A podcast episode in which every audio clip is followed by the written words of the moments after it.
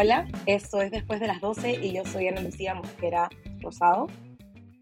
Hoy vamos a conversar con una activista reconocida sobre los matices del racismo y la particularidad que representa el racismo antiindígena en nuestro país. Y para eso estoy súper contenta de poder tener en la conversación a Alessandra Yupanqui. Alessandra es creadora de contenidos, activista en temas relacionados a etnicidad andina y de tercera generación de una familia migrante. Tiene más de 60.000 seguidores en redes sociales y su contenido es bastante interesante. Y su discurso apuesta por comunicar que las capas de la identidad se yuxtaponen y hay que mirar eh, la multiplicidad de identidades, sobre todo en un país como el nuestro. Es recolectora de relatos familiares, tiene una relación bastante entrañable y cercana con su abuela y lo que ella representa. Y además hace algunos meses tuvo su primera charla TED en la que habló de la reconexión con sus raíces y la recuperación de su apellido. Vamos a conocer más de su historia y también vamos a discutir sobre las particularidades del racismo antiindígena en este episodio. Bienvenidos y bienvenidas. Hola Ale, gracias por acompañarnos en el episodio de hoy. Yo había querido tenerte en el podcast ya desde hace tiempo, así que estoy súper contenta de que puedas acompañarnos ahora.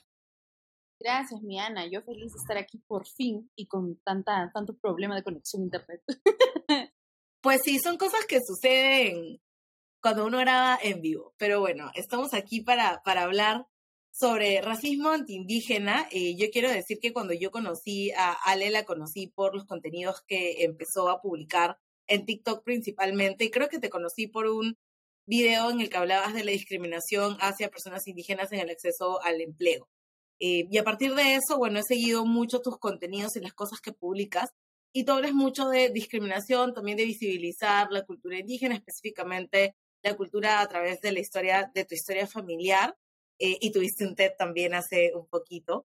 Así que estoy súper contenta que puedas estar con nosotros para hablar sobre racismo antiindígena, porque este podcast es un podcast que habla mucho sobre discriminación y racismo, pero también me parece importante como hablar de eh, esta diversidad que existe también en la mirada que tenemos hacia el racismo y la manera diferenciada en la que las personas experimentan racismo. Entonces, ¿cómo podemos definir eh, el racismo antiindígena? Bueno, como hemos hablado tú y yo antes, yo creo que es importante primero desmantelar, desmantelar el término de indígena, porque no todo el mundo se identifica. Así es. Eh, y, si hago como eh, un ejemplo con lo más cercano que tengo, que es mi abuela, si yo le pregunto a mi abuela si se identifica como indígena, estoy 100% segura de que me va a decir que no. Y es más, ¿no? Ella ni siquiera se identifica como cusqueña porque ella entiende Cusco como la ciudad de su departamento y ella es de otra provincia, ella se identifica como chumbivilcana, ¿no? Y hay más ejemplos como esos. Hay una, una mujer muy, muy power en México que se llama Yasnaya, eh, es activista y ella dice que tampoco se identifica como indígena, ¿no? Que ella es mije, yo soy mije, dice ella, ¿no? Pero además comenta que, que ella se da cuenta que es indígena cuando llega a la ciudad y que entonces ella hace uso del término como instrumento eh, de, lucha política, ¿no? también hay, hay recopilaciones de, de, un líder aymara que, que, bueno, él piensa de otra forma, ¿no? Si como indios nos conquistaron, como indios nos liberamos. Entonces hay como eh, muchas formas de, entender el asunto y muchas eh, palabrillas que podríamos decir derivan del gran término indígena o de repente están atrás, ¿no? O se superponen, qué sé yo. Es más complejo. Sí, es súper complejo eso porque, claro, cuando hablamos de quiénes son las personas indígenas, normalmente asumimos que son un grupo homogéneo, que tienen características todos muy similares, pero también, si bien es cierto, este término se ha utilizado durante mucho tiempo, ha sido utilizado también como una manera de poder agrupar a grupos, a comunidades, a pueblos que tienen características totalmente distintas, que comparten una identidad que es además una identidad creada, pero que se vive de maneras diferenciadas, ¿no?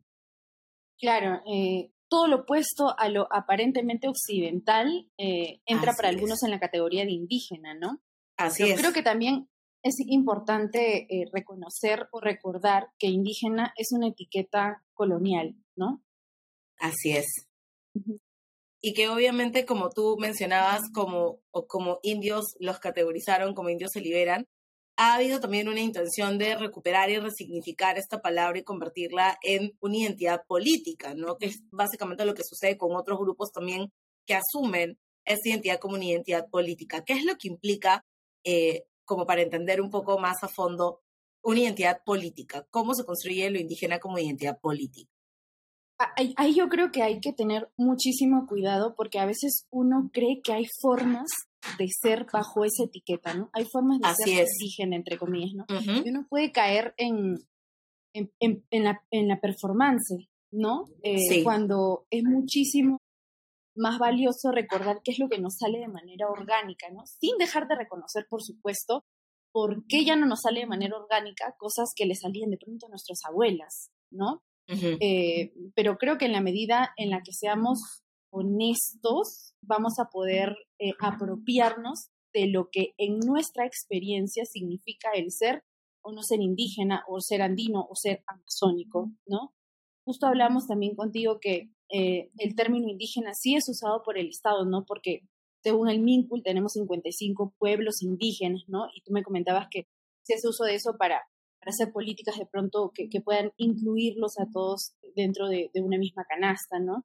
Entonces, eh, yo creo que hay que parar oído a, a, lo que sí nos sale de manera orgánica y, y y alejarnos un poco de lo performativo, porque hay peligros en eso que incluso podrían acarrear problemas hasta psicológicos, diría yo.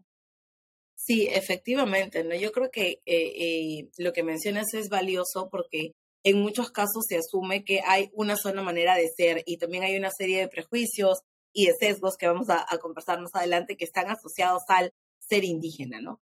Em, como mencionaba, también la idea era poder conversar un poco sobre cómo se diferencia o cuáles son estas particularidades que tú has podido observar o que tú ves de básicamente el racismo antiindígena, ¿no? Que se asume además que es como uno de los racismos más visibles en, en un país como el nuestro. Claro, como tú comentabas, hay como un montón de, de, cosas o de imaginarios construidos sobre el ser indígena y por eso mucha gente se conflictúa también. Yo misma tuve, tuve problemas eh, que, que casi que me llevaron a la depresión por pensar que ser indígena era solo ser rural, ¿no? Porque hay un montón de imaginarios como, como hablábamos, ¿no? el indígena es rural, el indígena es poco civilizado, el indígena es sucio, ¿no? Eh, y, y, no, ¿no? Entonces, eh, yo un, buen tiempo viví conflictuada porque me sentía mala por haber eh, crecido en la urbanidad, pero sintiéndome, ¿no? Muy andina también y pensando erróneamente lo andino como rural, ¿no? Yo nací en la ciudad, soy urbana, pero me siento andina y ser andino es, es rural, ¿no? Creyendo lo que se dice del ser andino, ¿no? Y recuerdo que una vez conversando con Avilés, Marco me decía, oye, pero hay, ciudades como La Paz que son ciudades urbanas, ¿no? Eh, son ciudades capitalistas, ¿no? Eh, que, y, son mayoritariamente aymaras, quechuas o, indígenas, ¿no? Entonces, eh, creo que no existe tal, tal diferencia como la hemos concebido por mucho tiempo, ¿no? Y que ahorita todas las identidades se superponen y eso no está mal, eso está bien, es una nueva forma de, de, ser. Así es. Bueno, aprovecho para mandar un saludo a Marcos si nos está escuchando. A Marco lo queremos un montón en el podcast. Creo que una vez cada tres episodios alguien menciona a Marco Avilés, así que le mandamos un saludito.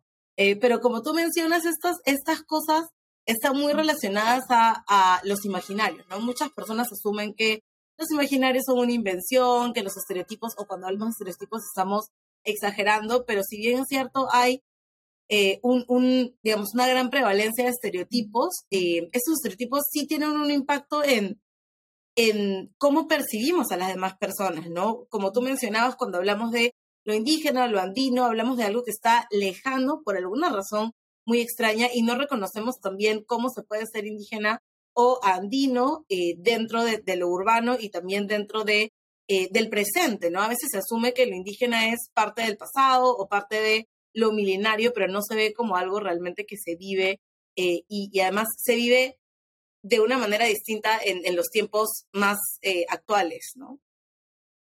al menos para una parte, ¿no? Para una parte. Y, creo que también ahorita estamos eh, sufriendo una nueva ola de, de imaginario sobre lo indígena, ¿no? Ahora, sí, claro. por un largo tiempo se pensó que lo indígena era sucio, rural, poco civilizado, y ahora además es como místico, es de pronto son más amantes de la tierra, y no que no, ¿no? Pero creo que no nos permite ver con claridad eh, otras situaciones que se están dando, ¿no? Por ejemplo, eh, eh, mi abuela es de Chumbivilcas, que es una zona muy minera, y me consta, yo he visto cómo se hace minería ilegal, y se hace minería ilegal desde a quienes podríamos nombrar indígenas también, ¿no? Entonces es un tema mucho más complejo. Sí, y, y eso creo que tiene que ver también con cómo el imaginario tan fuerte, tan presente que tenemos sobre, o, esa mirada unilateral que tenemos sobre el indígena también nos lleva a tener actitudes eh, condescendientes y paternalistas sobre, sobre lo que representa el ser indígena o cuánta agencia tienen o no las personas que pertenecen a, los pueblos indígenas, ¿no? Que es parte de un discurso, sí, es un discurso bien, para mí, bastante peligroso de asumir que las personas indígenas, por ser indígenas, y estar asociadas con todos estos estereotipos, no pueden tener agencia sobre sus propios deseos, sus propias demandas, sus propias vidas, sus propios pedidos, ¿no? Claro, ¿no? Son eh, puros e inmaculados, ¿no? Eh, es, un es un peligro enorme, además porque luego la gente empieza a instrumentalizar el asunto para fines totalmente perversos.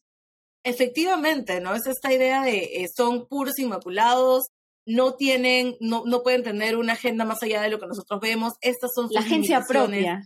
La agencia propia, que, que creo que es como algo bien este, subestimado o, o, subvalorado en las personas, ¿no? Claro, y, claro, yo aquí quiero mencionar que hay, hay personas que solo imaginan la agenda propia de los pueblos originarios como una agenda pura e inmaculada, cuando esa agenda propia es más amplia, ¿no? Y uno puede decidir en, en propia voluntad qué ruta tomar, ¿no? Buena o mala, entre comillas. Efectivamente. es, es, importante mirarnos más allá de, del estereotipo, incluso dentro de personas que se, de, grupos colectivos que se nombran como anticoloniales y defienden la agenda propia de los pueblos originarios, luego eh, corremos todos el riesgo de no mirar con objetividad qué es lo que está sucediendo, ¿no? Y, yo aquí, permíteme ser un poquito política. Eh, Por supuesto. El tema, el tema del expresidente, ¿no? Hay mucha gente que no lo juzga con la misma vara y yo creo que, por supuesto que se han cometido excesos, ¿no? Eh, al juzgarlo, ¿no? Excesos que no hemos visto con, otra gente que ha terminado en la cárcel, ¿no? Eh, hemos visto a, la, a, la, esposa, a los hijos saliendo con sus costales de, de ropa, ¿no? Eh, es como eh, a propósito de denigrar al hombre, ¿no? Pero por otro lado no podemos dejar de ver que con toda la agencia propia que tiene ha hecho siete cambios de ministros de Agricultura. Cuando se supone que es un, campesino, una persona de campo que ha visto de cerca los problemas del agro. Ahorita tenemos un problema fuertísimo de sequías. Y, y, de hecho, ese problema de las sequías ha animado en parte a la gente a salir a protestar. Entonces, que, no se nos olvide que es muy peligroso eh, mirar de esa forma porque perdemos objetividad y la maldad es transversal a cualquier apariencia, fenotipo o forma. Y la sensatez eh, también, ¿no? Y ojalá se nos pegara más lo último a todos. Efectivamente, y, y por supuesto que sí hay oportunidad para mirar cómo se ha manejado, cómo se ha observado, también cómo se ha juzgado al expresidente en función de estos estereotipos, este sesgo que tenemos de cuáles son los alcances, las limitaciones, las oportunidades que tienen las personas que pertenecen a comunidades eh, indígenas o que finalmente son comunidades que están fuera de Lima, ¿no? En un país además tan centralista. Y como tú mencionas, como tú mencionas no han habido estándares para, eh, digamos, estándares objetivos para poder mirar hacia dónde llegan sus capacidades, hacia dónde eh, va el y también cuál es la mirada que tienen, ¿no? Además, hay, lo que creo que sucede con estos estereotipos es que terminan encasillando a las personas, sus capacidades eh, y sus habilidades en función a cómo los vemos y los imaginarios que tenemos sobre ellos, ¿no? Sí, sí, y yo creo que ya es 2023, carambas, podemos hacer denuncias sin ser clasistas ni racistas. Podemos Efectivamente. Hacerlo. E, y cuando, pero cuando no lo hacemos, entonces todos tenemos que desviar el debate, ¿no? A explicarle con manzanas a un grupo de gente que no puede ser objetivo con sus denuncias, que se le están mezclando cosas de otro orden, ¿no? Que a estas alturas ya no deberíamos permitirnos. Exacto. Mm, mm. Y, y es súper interesante esto que mencionas, porque no, como tú dices, hay críticas válidas que se pueden hacer a cualquier situación, pero lo que por lo que optamos, y eso es lo que creo que ya hemos conversado antes, creo que con Marco precisamente, por lo que optamos es por el recurso racista como una primera medida, como una medida inmediata, ¿no? Y eso sucede y hemos visto cómo ha sucedido mucho, hablando específicamente de pueblos indígenas y comunidades originarias a lo largo de nuestra historia, ¿no? Sobre todo cuando hay conflictos políticos, cuando existen conflictos sociales, cuando queremos categorizar a personas o encasillarlas inclusive para generar representaciones erróneas, ¿no? Es algo que hemos visto que se repite todo el tiempo y nos deja saber también cómo esta naturaleza racista que tenemos puede salir a flote de manera inmediata en cualquier oportunidad que tenemos para que así sea, ¿no? O, esa naturaleza racista puede ser instrumentalizada incluso por algunos que quieren jalarle la lengua a otros, ¿no? Y eh, cambiar el, la, el curso del debate también. Sí, efectivamente, ¿no? Siempre hay una mirada a mí me parece particularmente interesante porque siempre que uno escarba y no poco, encuentras algún argumento, alguna cuestión que tiene que ver con racismo, eh, sin hacer demasiado esfuerzo, ¿no? Y creo que eso eh, nos, debe llevar a una reflexión mayor sobre cuánto de racismo tenemos en cada uno, cada una de, nosotras, ¿no? Eh, y cómo eso, como dije, se convierte en un recurso casi inmediato para descategorizar, para calificar a las personas sin tomar en cuenta otros factores que también son importantes, ¿no? Exacto. Además, eso ralentiza cualquier debate o conversación. Efectivamente. podríamos hablar con total objetividad, pero no tenemos que hacer alusión a términos racistas o, clasistas y, y, todos nos atrasamos como colectivo, todos, el país entero. Efectivamente, o sea, al final es un retroceso para todo el mundo, sobre todo en, en momentos tan polarizados como los que tenemos ahora. Eh, Ale, tú hablas mucho también, y creo que yo te conocí básicamente por eso, eh, de visibilizar el quechua o darle mayor relevancia a las lenguas originarias, principalmente el quechua, que es lo que, lo que te he visto con mucho esfuerzo eh, practicar y, perfeccionar. ¿Cuál es esta relación entre el racismo antiindígena y la discriminación lingüística? A ver, el quechua es la segunda lengua más hablada de, del Perú, ¿no? Y pareciera que no desde las instituciones públicas. Eh, ahora mismo mucho se ha hablado de que la, la, primera presidenta mujer, ¿no? Ha usado un poco de, de quechua en su discurso y hablaba yo con, con una amiga andahuaylina que, que es quechua hablante y me decía, la presidenta ha dicho eh, cuando, eh, cuando es ñaña turaicuna, ¿no? Entonces, eh, okay. es, es, es, un asunto de, o sea, no se puede usar el, se debería usar el quechua para llegar a personas a las que todavía no se ha llegado como Estado, ¿no? Pero también debería ser bien pensado el discurso, ¿no? No, no podemos eh, decir, ah, porque la presidenta usó un, un, discurso en quechua, ahora todo lo que ha dicho es santo inmaculado y ha llegado a los corazones a los que tiene que llegar.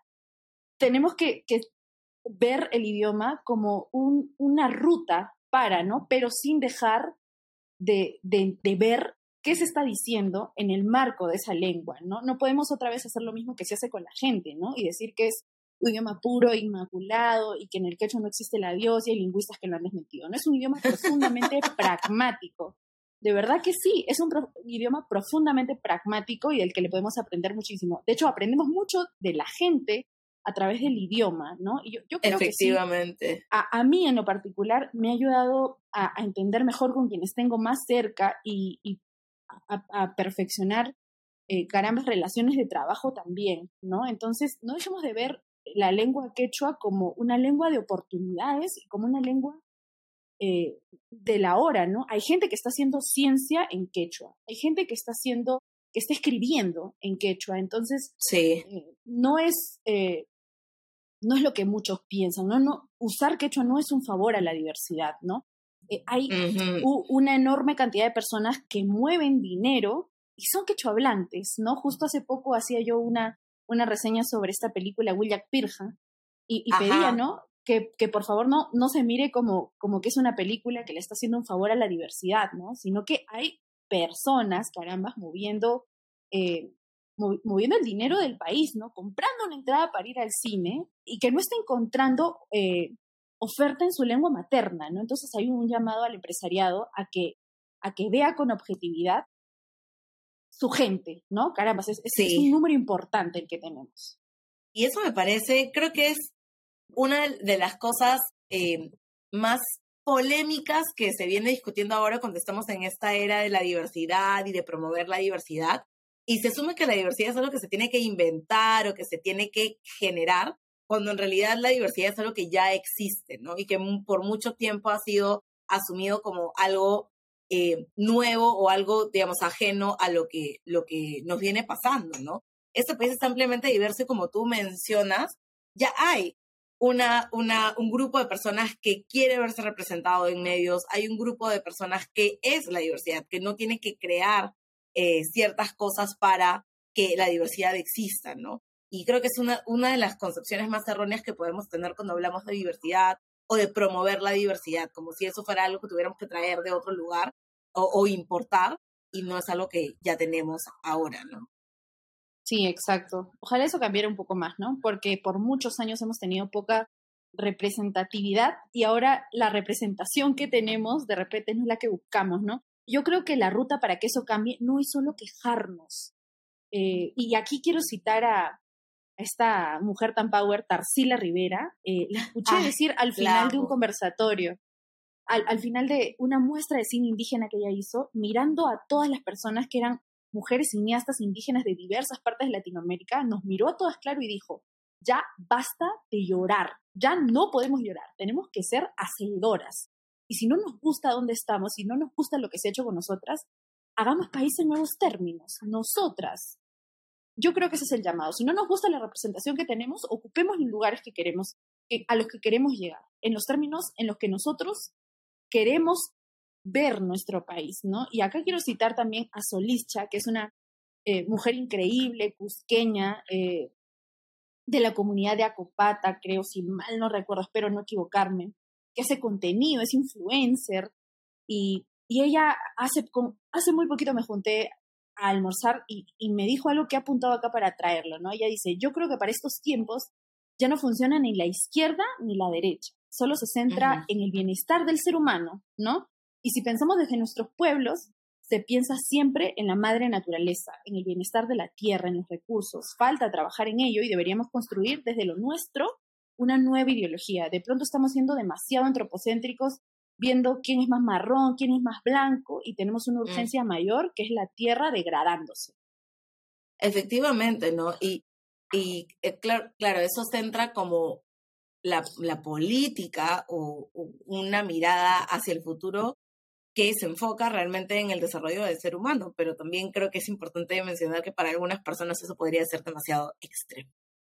Eh, entonces sí, hay que replantearnos hacia dónde vamos y realmente construir en nuestros propios términos, que creo que es algo que por mucho tiempo no se ha podido hacer y nuevamente tiene que ver, como para ir cerrando el círculo, con la capacidad de agencia que las personas tienen, ¿no? La capacidad que tenemos de crear en nuestros propios términos, de construir en nuestros propios términos, de cambiar todas estas representaciones que hemos visto en medios de comunicación también que no nos han, no nos han hecho tanto favor a, a poder construir mejores imaginarios.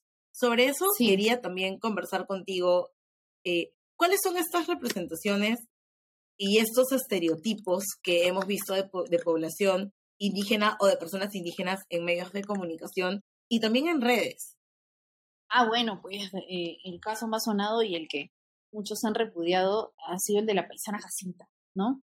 Yo creo que, que, ese debate lo recordamos todos. Eh, me acuerdo ah, que, que, incluso se pensó una reversión en, en película, ¿no? Más o menos reciente, después del 2020, creo, ¿no?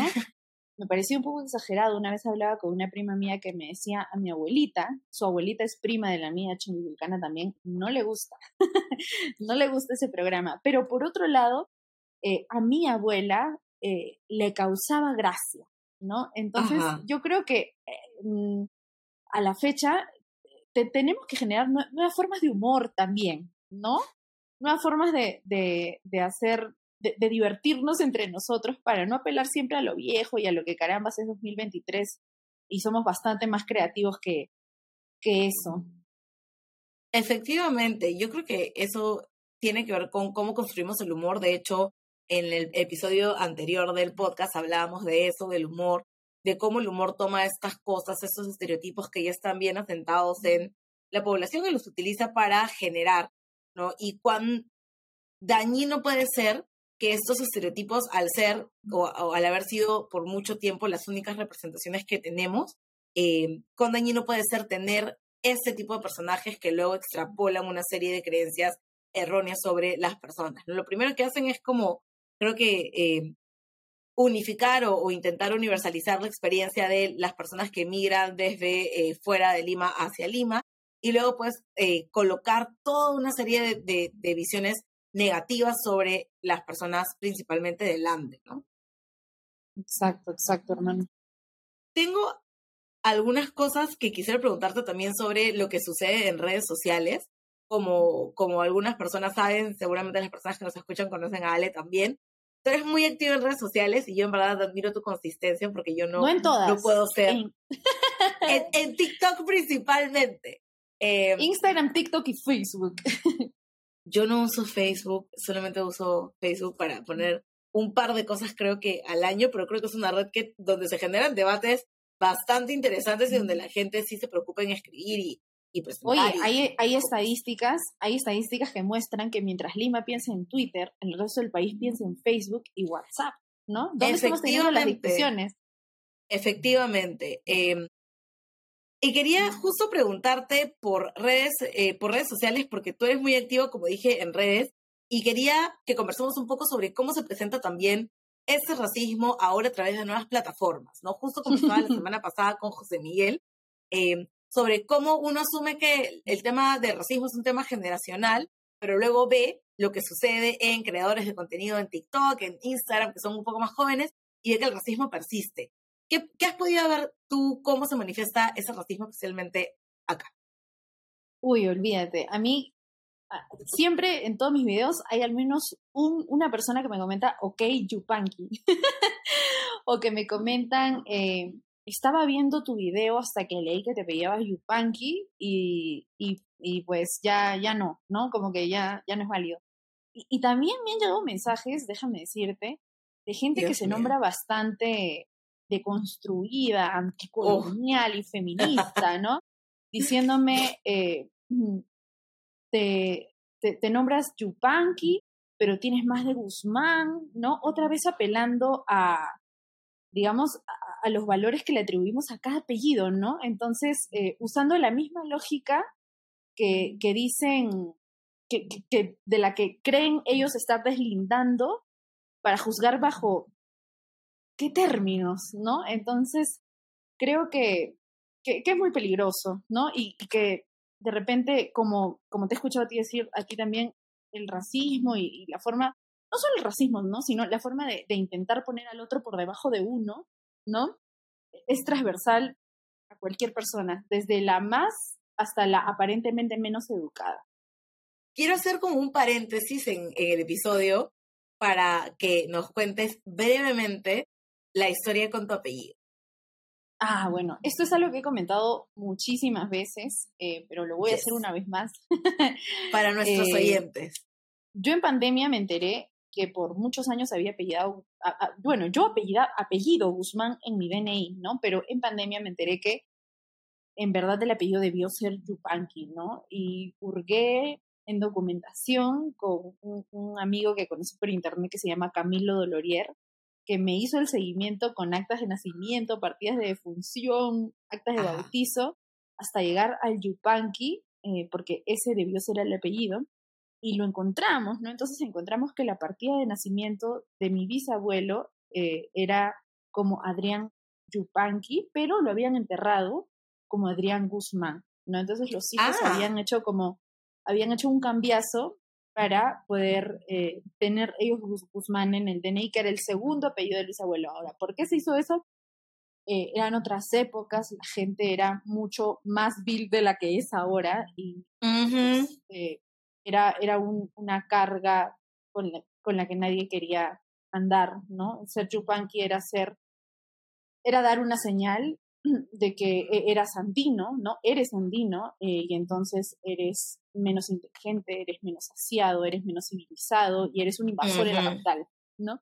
Entonces se, cambió, se cambió el apellido por todas esas razones, eh, pero bueno, al momento de, dar con, con, la data, de hecho se me había ocultado a mí porque mi padre y mi madre lo sabían, pero no, nunca me lo habían dicho. Ah.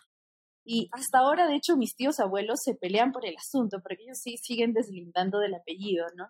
Pero felizmente no son muy activos en, redes, porque si no, hace rato que me hubieran encontrado. Eh, pero en fin. Te hubieran dicho, eh, ¿por qué has revelado nuestro secreto familiar?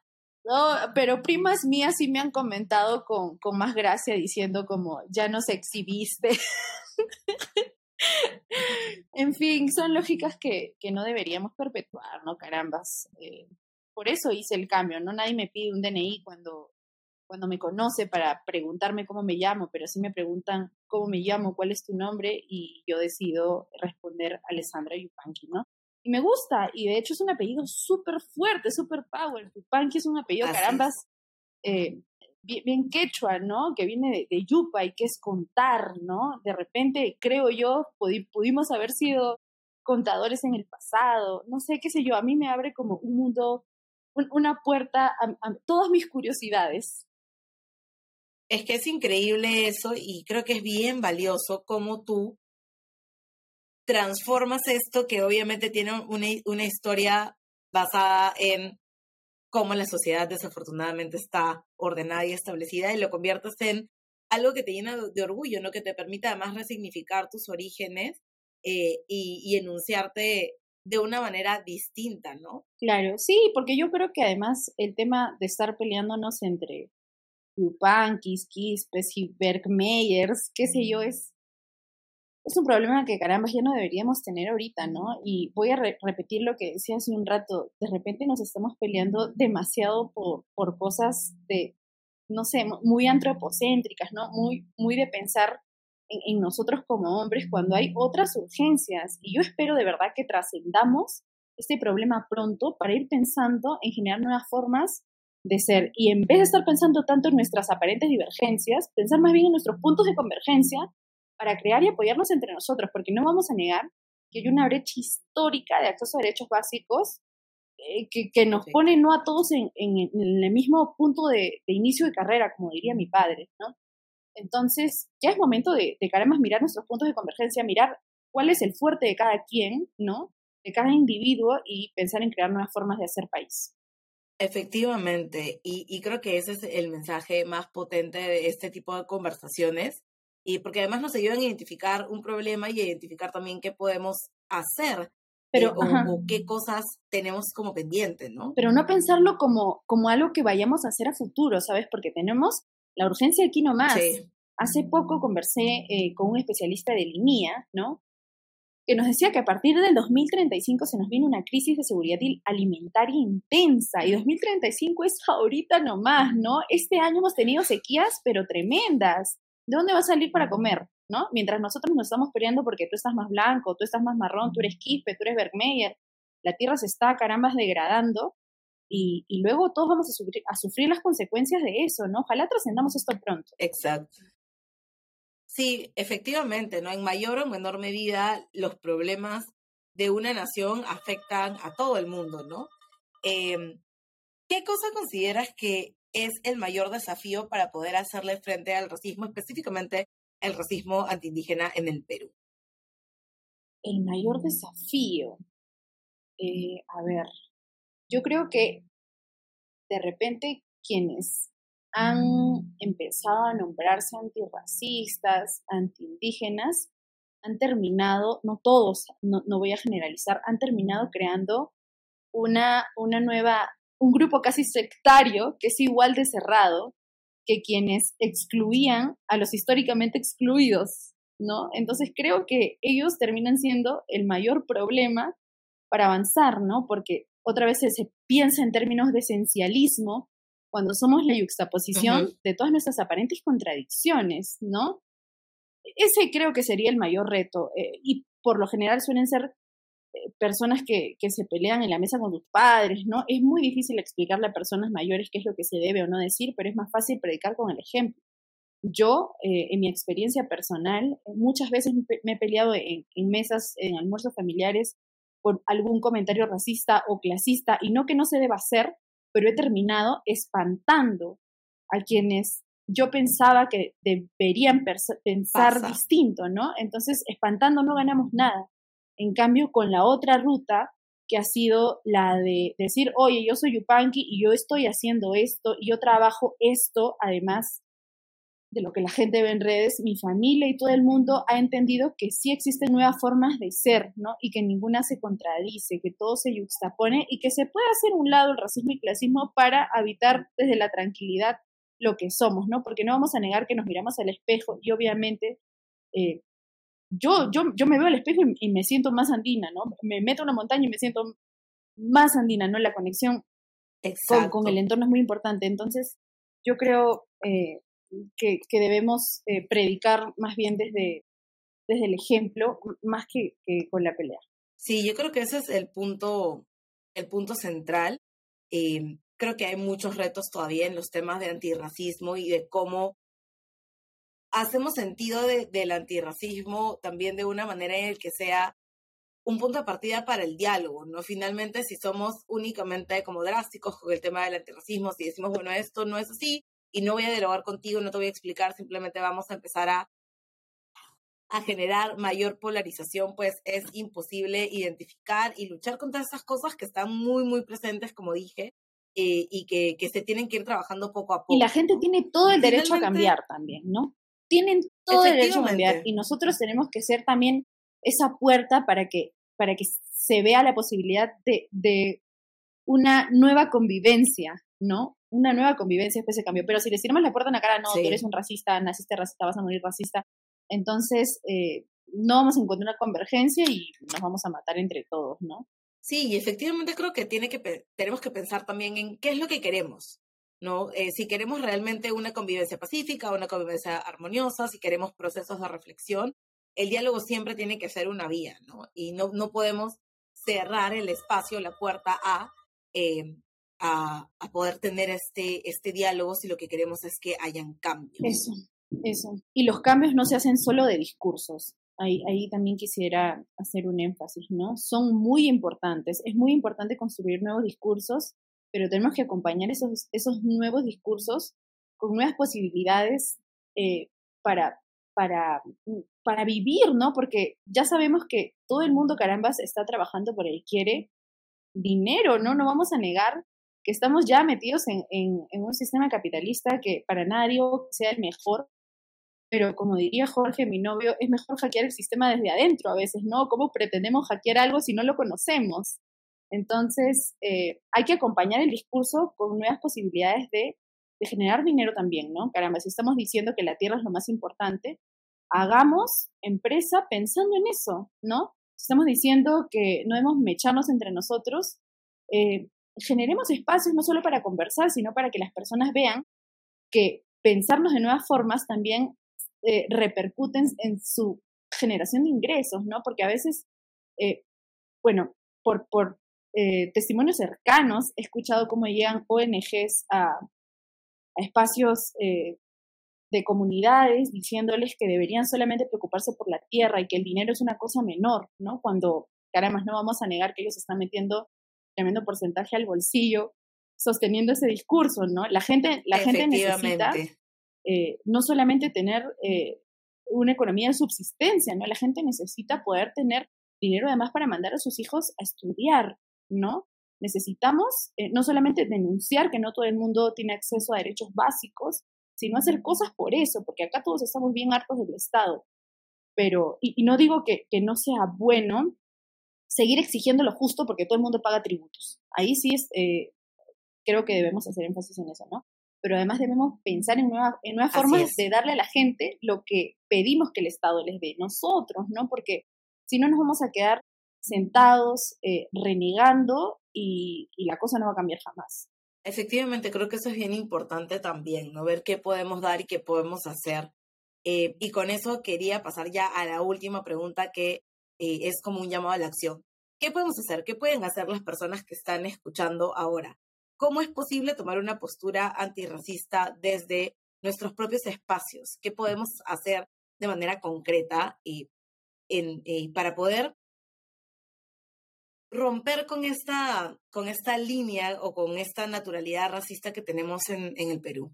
Yo creo que eh, en la medida en la que nos alejemos de lo performativo y, y, le, le, pongamos tres soles más al orgánico, vamos a, vamos a acercarnos a eso, ¿no? Y, de reconocer además por qué hay cosas que, que no salen tan orgánicamente, ¿no? Eh, sirve mucho pensar por qué mi abuela hablaba quechua y yo no, ¿no? ¿Qué pasó ahí? Y luego de reconocer eso, eh, generar nuevas formas de ser. Y, quiero citar como ejemplo Solischa, que repito, es una, una chica de una comunidad acá en Cusco que es influencer y ella habita con todo sus aparentes contradicciones y por eso se ha ganado problemas en su comunidad también, ¿no? Porque es una chica que caramba se ha puesto brackets y a veces desde el prejuicio se piensa, ah, no, la gente de las comunidades no debe usar brackets, ¿no? ¿Y qué hay al fondo de eso? No debe cuidar su salud, ¿no? Incluso mismas personas de su comunidad la han visto como, como alguien que, que, está pretenciosa de algo por usar brackets, por montar bicicleta, ¿no? Por pensar en términos de negocio. Pero ella ha sabido integrarlo todo y demostrar que se puede ser carambas una pollerona en bicicleta con brackets y lentes de sol y que todo bien con eso, ¿no? Yo le he puesto más, le he puesto más esa ruta y hay gente que la ha pensado como un monstruo, ¿no? Pero es una, si queremos seguir usando el término monstruo, es un monstruo integrador, ¿no? No es como ese otro ejemplo de, justo hablaba también con Marco, hay una canción de Verónica Compi, que es una, una artista cusqueña, que se llama Cholo Modernizado. y en, en esa canción hablan pues de del chico que se va a la capital y regresa con el pelo rubio, con el polo de Eminem, eh, y no está mal, ¿no? tenemos que aprender a ver que no está mal, pero lo que pasa con este cholo modernizado de la canción es que ya no puede hablar con su comunidad y ya no puede vivir en la ciudad tampoco. Es como alguien que está en un limbo existencial que no puede comunicarse con ninguna de las dos partes como, como se quisiera, ¿no? Porque no se identifica ya con ninguna, ¿no? Y de repente la aversión alguna de las dos partes hace que, que termine en un limbo sin salida, ¿no? Eh, este es el cholo modernizado del que habla la canción de Verónica Compi. Sin embargo, tenemos el otro ejemplo que es el de Solischa, ¿no? En donde no buscamos sentir aversión por ninguna de las dos aparentes partes o contradicciones, sino pensamos más en, ser seres integradores, ¿no? Y entender que la identidad es la superposición de un montón de capas, ¿no? Y que es mejor juxtaponerlas a, alejarnos de, alguna, ¿no? A sentir aversión por alguna. Por, lo que, a lo que sí deberíamos eh, em, poner todos nuestros esfuerzos para, para desapegarnos de es a, la necesidad de, de, construir algún, alguna falsa sensación de estatus pensando que hay una forma correcta de llegar ahí, ¿no? Eh, y, son cosas que, que, ya todos deberíamos entender que, que, no, que no nos hacen bien, ¿no? Porque carambas, estar eh, privándonos de lo que nos sale de manera natural es, es un daño que, que, que puede ser muy terrible. Sí, bueno, creo que es, es bien refrescante poder conversar contigo, Ale, porque nos das esta, esta visión mucho más llena de matices, ¿no? Con, con, como, como es la vida, una vida siempre llena de matices, una vida que tiene sus particularidades y que tenemos, como dices, eh, que repensar en términos más orgánicos, en cosas que funcionan, que salen, que son naturales y que nos ayudan a reconocer la diversidad más allá del discurso y también a, aceptar a otras personas y poder ver lo positivo en todas estas cosas que componen eh, lo, lo, que se entiende como indígena o lo que se asume como indígena. Y creo que en, en ese camino es que podemos ver de qué manera desmontamos nuestros propios prejuicios, nuestra mirada sesgada y empezamos también a reconocer qué cosas podemos hacer para empezar a, a eliminar o erradicar el racismo de nuestras vidas. Eso. Sí, es hora ya, 2023, por favor. no ralenticemos los diálogos. Estamos en pleno 2023, por favor, cambien, básicamente. Eh, bueno, te agradezco muchísimo que nos hayas acompañado hoy. De verdad, como dije yo, hace bastante tiempo ya te había dicho, quiero que estés en el podcast y me alegra mucho que podamos haber logrado que esto pase. Y creo que ha sido muy refrescante, como dije, poder conversar contigo y ver también tu punto de vista tan valioso para, para este episodio. Gracias, Miana. Yo feliz de compartir eh, lo que pienso, ¿no? Seguramente en un mes pensaré distinto y en tres distinto también. Y está bueno eh, reconocer que todos vamos cambiando, ¿no? Así es. Bueno, muchas gracias por escucharnos hoy. Eh, esto ha sido Después de las 12, es un podcast para comité de lectura. Yo soy Ana Lucía, esa fue Ale. Gracias por chao, Chao. Hoy quiero recomendar dos recursos eh, que creo que nos pueden ayudar a aproximarnos a estos matices de la discriminación racial y discriminación étnico-racial que viven las personas identificadas o vistas como indígenas o como personas andinas. El primer recurso que quiero recomendar es el libro No soy tu cholo de un buen colega y además un gran amigo, Marco Vilés, que ya ha estado además en el podcast varias veces. Creo que es un libro muy interesante de relatos que nos ayuda a entender, a mirar y a escuchar eh, los testimonios de primera fuente. Y, lo que quiero recomendar en segundo lugar, además porque creo que es importante apoyar el cine nacional, es Firja, que es una película que acaba de estrenarse hace algunas semanas y que permanece en cartelera local. Es una película que fue grabada antes de pandemia y que creo que todos deberíamos ver en este momento en el que necesitamos reconocer otras identidades y revalorarlas. No para enfrentarnos, no para menospreciarlas, sino para reconocerlas como nuestras también eh, y empezar a reconciliar las múltiples identidades que tenemos en este territorio. Espero que disfruten muchísimo de la lectura y también de la película y nos encontramos en el siguiente episodio.